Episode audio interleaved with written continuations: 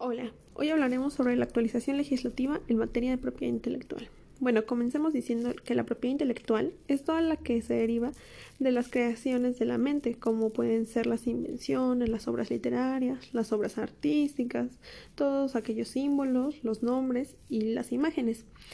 También hay que mencionar que de la propiedad intelectual se deriva la propiedad industrial y el derecho de autor. Es de ello que existe y se da la gran importancia de que haya una adecuada actualización legislativa, pues efectiva, cada vez que con menos lagunas y con menos dudas, y sí con más puntos abordados en beneficio prudente al creador o inventor y al consumidor. Bueno, ¿por qué es de gran importancia la actualización legislativa en esta materia?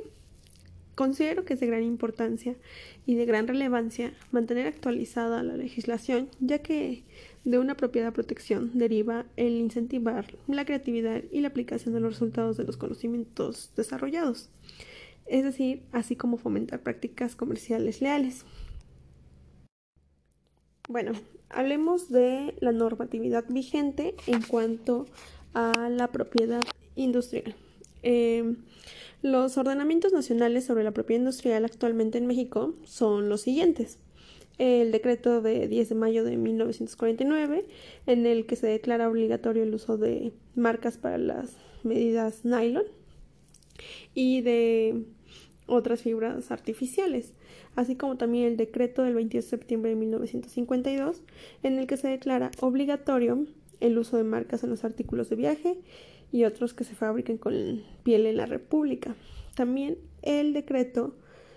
del 22 de septiembre de 1952 que declara obligatorio el uso de marcas para todos los artículos de plata labrada, así como el decreto del 10 de octubre de 1952 donde se declara obligatorio el uso de marcas en las prendas de vestir que se fabriquen en la República o se pongan a la venta en el propio territorio nacional. También la Ley de Invenciones y Marcas de 30 de diciembre de 1935, el Reglamento de la Ley de Invenciones y Marcas del 24 de agosto de 1988, también la Ley sobre Control y Registro de Transferencia de Tecnología y el Uso y Explotación de Patentes y Marcas del 8 de enero de 1990. También el reglamento de la Ley sobre el Control y Registro de la Transferencia de Tecnología y el Uso y Explotación de Patentes y Marcas del 16 de noviembre de 1982 y la Declaración General de Protección a la denominación de origen eh, tequila. Pero bueno, estas son algunas, sin embargo, la más importante que tenemos actualmente eh, vigente, que de hecho entró en vigor el 5 de noviembre del año en curso 2020, es la Ley Federal de la Protección a la Propiedad Industrial, en donde eh, se establecieron muchos puntos que, que no se habían tratado en la, en la ley anterior y que ahora sí se tratan. Bueno, en cuanto a la normatividad nacional vigente del derecho de autor, eh, tenemos la regulación nacional de, pues en cuanto a, estos derechos aquí en México, es la citada ley de derechos de autor de 1952, 56, perdón, reformada y adicionada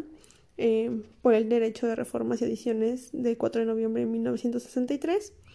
Eh, esta fue publicada en el Diario Oficial de la Federación el 29 de diciembre de 1963 y por considerarse en realidad como una nueva ley, este decreto se invoca como ley de 1963 y rige la materia aquí en México. También, bueno, en cuanto a esta materia tenemos eh, convenios internacionales y varias legislaciones internacionales, por mencionar algunas. Está el convenio de Berna y la Convención de Roma. Muchas gracias por la atención y espero que a través de este audio se haya dado eh, una idea de por qué es tan importante mantener una actualización legislativa en cuanto a la materia de propiedad intelectual, ya que en los diferentes, bueno, en las diferentes normatividades que mencionamos abarcan muchos temas que son de gran importancia, que intentan no dejar fuera la protección en ningún aspecto.